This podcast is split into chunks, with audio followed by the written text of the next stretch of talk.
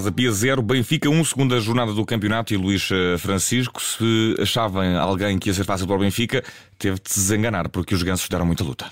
Deram, é verdade que deram luta. Repara, eu acho que o Casa Pia nunca causou realmente grande perigo, a não ser ali nos primeiros 10 minutos, ou seja, nunca foi uma equipa que assustasse o Benfica.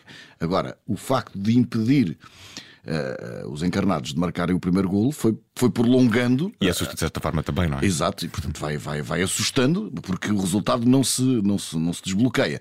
Agora parece-me que da parte de, de, de, do Casa Pia, a sensação que tive é que se trata de uma equipa sólida, uh, muito bem trabalhada, mas que também nunca pôs o pé em ramo verde, mesmo depois de estar a perder por um zero nunca desmontou o seu sistema, nunca arriscou colocar mais homens na frente, nunca se desmontou. Isto porque eh, se calhar, eh, tenho, tenho, tenho ideia disso, eh, Felipe Martins terá considerado que o risco não, a recompensa não valia o risco, porque tentar chegar ao empate frente ao Benfica, alterando a forma de jogar da equipa, poderia dar origem a uma cavalgada do Benfica sobre a baliza adversária e é muito provável que isso tivesse acontecido. Não é que o treinador e o Casa Pia se tenham conformado com a derrota mas a verdade é que também nunca saíram do seu caminho para tentar dar a volta aos acontecimentos. Trocaram de jogadores, refrescaram o meio campo e o ataque, sim, portanto, para todos os efeitos, o Casa Pia Tentou não mudou a sua forma de jogar, mas se calhar tinha de mudar a sua forma de jogar. Fico aqui com essa sensação de que uh, talvez fosse uma loucura o Casa Pia tentar outra coisa, mas uh, dá-me a ideia que se calhar estava à espera que tentasse qualquer coisa. Estando a perder, estava à espera de um grãozinho de loucura, uhum. não houve. Agora. Uh, se me permites a analogia, e uma vez que estamos em Leiria, uh, o Benfica já mostrou, não foi só neste jogo, mas em todos os desta temporada, que tem equipa para cercar o castelo. Portanto, uhum. o Benfica cerca o castelo, não permite que o adversário saia para fazer sortidas no seu acampamento, mas acho que ainda tem um déficit de tropas especiais, ou seja, aqueles que furam a muralha. Uhum. E o adversário do Benfica fica cercado lá no seu castelo, mas depois pouco mais acontece durante longos períodos é, do jogo. É, é Troia, é quase o, é, o assalto de Troia. Exatamente. Eu acho que é preciso que a equipa defina quem são os seus desequilibradores Faz individuais. Faz falta o cavalo neste caso, não é? pois, é, neste caso, o cavalo de Troia foi mesmo, foi mesmo o Gonçalo que consegue ali, na raça, marcar um golo. Mas a verdade é que eu acho que o Benfica precisa definir muito claramente quem são os seus desequilibradores individuais, tem de trabalhar coletivamente para dar a esses desequilibradores o espaço que depois uh, sirva a favor uhum. da equipa. E acho que este Benfica ainda lhe falta isso. O facto de aparecer agora um jogo muito difícil de resolver e em que esse problema se tornou óbvio penso que levará a que o trabalho seja feito também nesse sentido. Não pode ser só David Neres, não uhum. pode ser só Rafa quando calha. Uhum. É, é preciso que a equipa defina muito bem como criar espaços e como criar condições para que os seus desequilibradores forem a muralha, sob pena de vermos longos cercos sem grande resultado.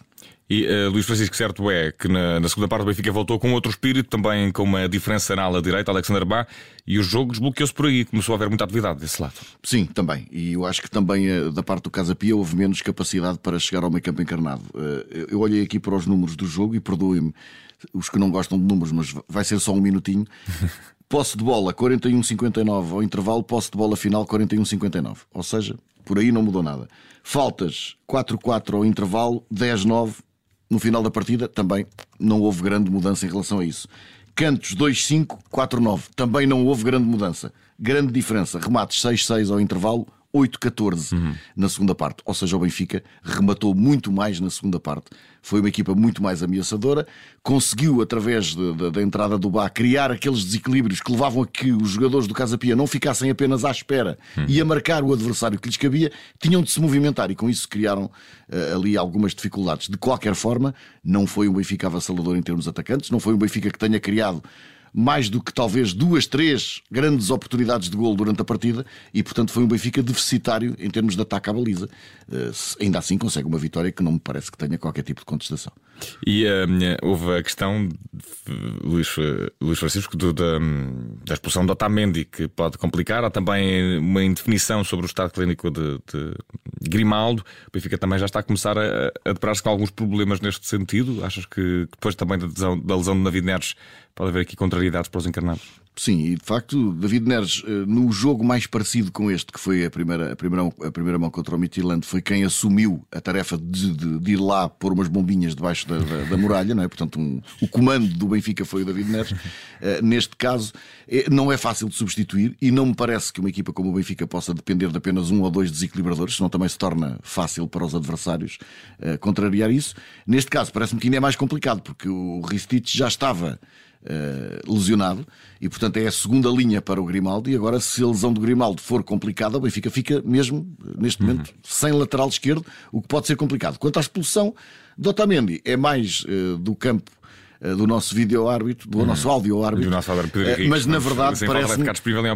Parece-me que 10 amarelos num jogo como este, em que, uhum. uh, enfim, em que não houve propriamente de, de problemas disciplinares, etc., será um número um bocadinho exagerado. É Dois deles calharam para o mesmo jogador e, portanto, o Otamendi, que também devia uhum. ter mais juízo e sabendo perfeitamente que já tem o um amarelo, não pode estar ali de forma tão óbvia e tão ostensiva a fazer falta, acaba por ver eh, um vermelho, o que quer dizer que no próximo jogo da Liga o Benfica não vai ter Otamendi uhum. e vai ter que mexer no centro da defesa. Lá está, como eu dizia, Roger Schmidt gosta de ter um 11 titular muito firme, mas, mas agora as coisas estão. A, a, a realidade, a realidade dá-lhe as Presumo que o número de amarelos e cartões seja o pior desta tarde, início da noite em Leiria. O que foi o melhor para fechar este sem falta? Sem falta, não. Para fechar este relatório de jogo sem falta é com o Pedro Henrique, pode vir já daqui a pouco também. Eu acho que o melhor é mesmo, uh, perdoem-me aquele lado romântico é ver o Casa Pia de novo na, na, na primeira divisão, porque na primeira liga, na, no escalão principal, no que se quiser chamar. Não só perdoamos este lado romântico, como exaltamos. É um, acho, que é, acho que é de facto uma, uma história bonita e que, e que, tem de ser contada. E, uhum. e, quando dizemos, ah, os mais novos não viram jogar o Xalana, ah, os mais novos isto ou aquilo,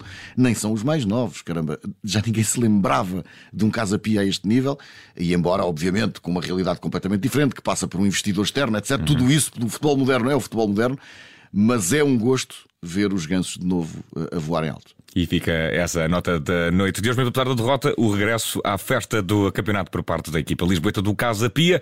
Está feito este relatório de jogo do Casa Pia 0, Benfica 1 com o Luís Francisco. Um grande abraço. Foi o primeiro desta época. Esperemos que mais encontros aconteçam. Luís, abraço. Muito bem, um abraço. Até à próxima.